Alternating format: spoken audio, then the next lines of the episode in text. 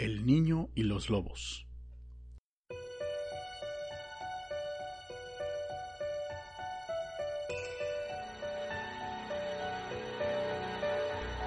Había una vez un guerrero piel roja, sencillo y generoso, y más dado a amar que a odiar, quien, cansado de las crueldades de su tribu y de la mezquindad y dureza de corazón de sus amigos, decidió alejarse de ellos.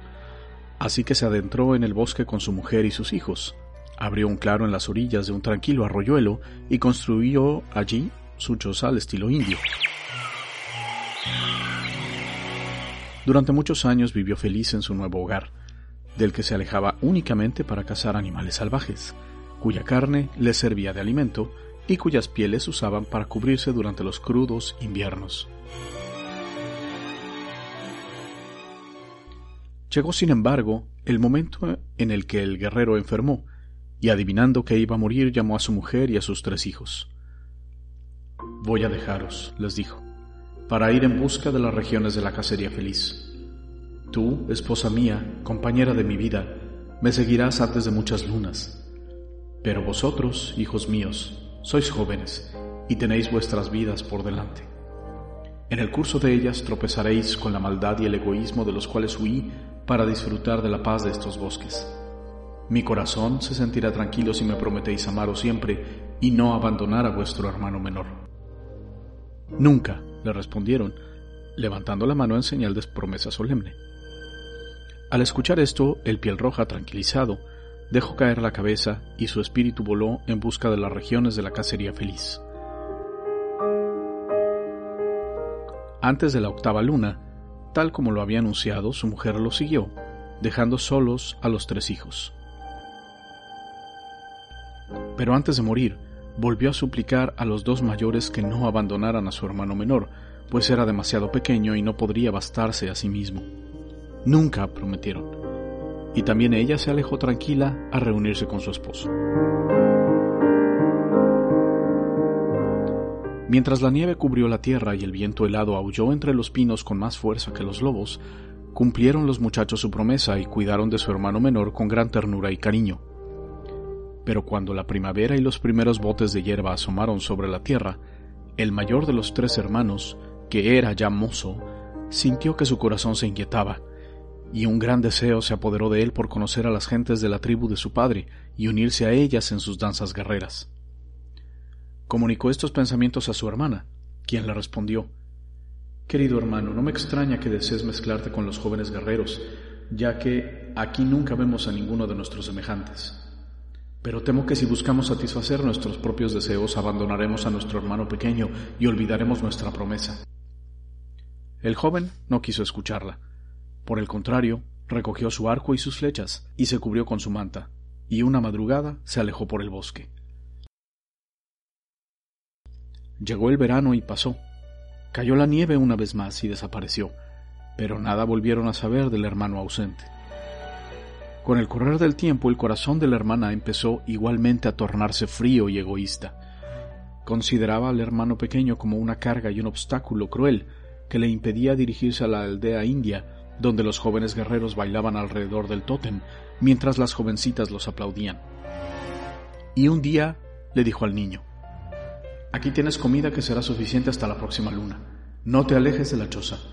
Yo voy a buscar a nuestro hermano que se ha perdido y cuando lo encuentre regresaré con él. Recogió su manta, tomó su hacha y caminó a través del oscuro bosque hasta llegar a la aldea en donde inmediatamente se enteró de que su hermano vivía allí con su joven esposa y era ya un guerrero notable. Al saber esto, no tuvo prisa alguna por volver a la choza solitaria, y cuando otro joven guerrero le escogió por esposa, pensó únicamente en él y olvidó por completo a su hermano pequeño abandonado en el bosque. Este, mientras tanto, seguía viviendo completamente solo. Al principio todo marchó bien, pues al terminarse la comida que su hermana le había dejado, pudo salir al bosque y alimentarse de bellotas y raíces. Lentamente desapareció el verano, y cuando el viento empezó de nuevo a soplar entre los pinos, al mismo tiempo que los lobos aullan, y volvió la nieve a caer, sintióse el pequeño en el más terrible desamparo. Por las noches se acurrucaba en la choza o se escondía entre los árboles, aventurándose a salir únicamente durante el día a recoger las migajas que los lobos dejaran. Poco después, viéndose tan solo, sin ninguna compañía humana, empezó a hacerse amigo de los lobos. Cuando escuchaba su salvaje cacería en el bosque, lo seguía para estar cerca a la hora en la que la presa moría. Y mientras los lobos la devoraban, se sentaba con ellos, hasta que llegaron a conocerlo y le dejaban algunas obras. Si los lobos no le hubieran socorrido así, seguramente hubiera muerto helado bajo la nieve. Desapareció ésta al fin. El hielo se fundió en el lago que llaman Gran Mar de Agua, y los lobos huyeron hacia la ribera en busca de comida.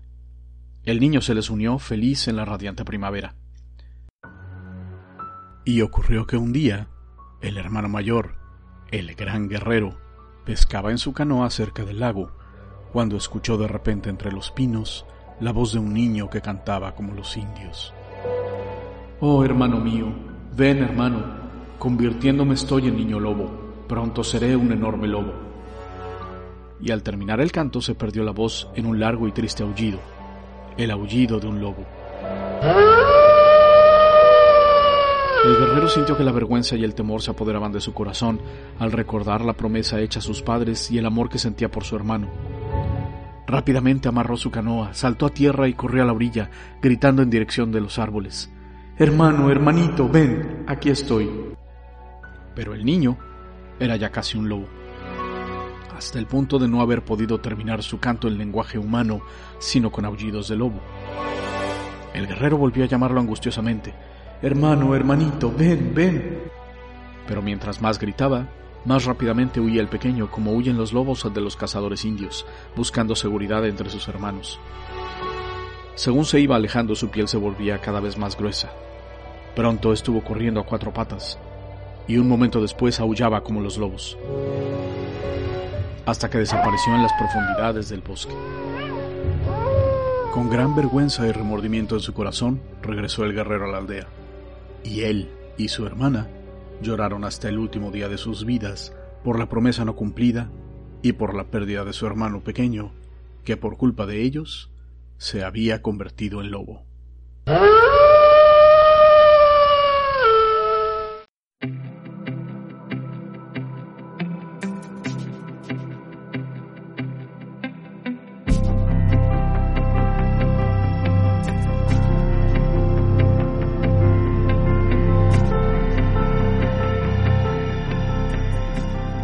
Esta narración pertenece al libro Once Long Ago, Había una vez, los mejores cuentos infantiles de todo el mundo, de la editorial Golden Pleasure Books de Inglaterra, 1962, con la versión en castellano de Mercedes Quijano de Mutiozábal.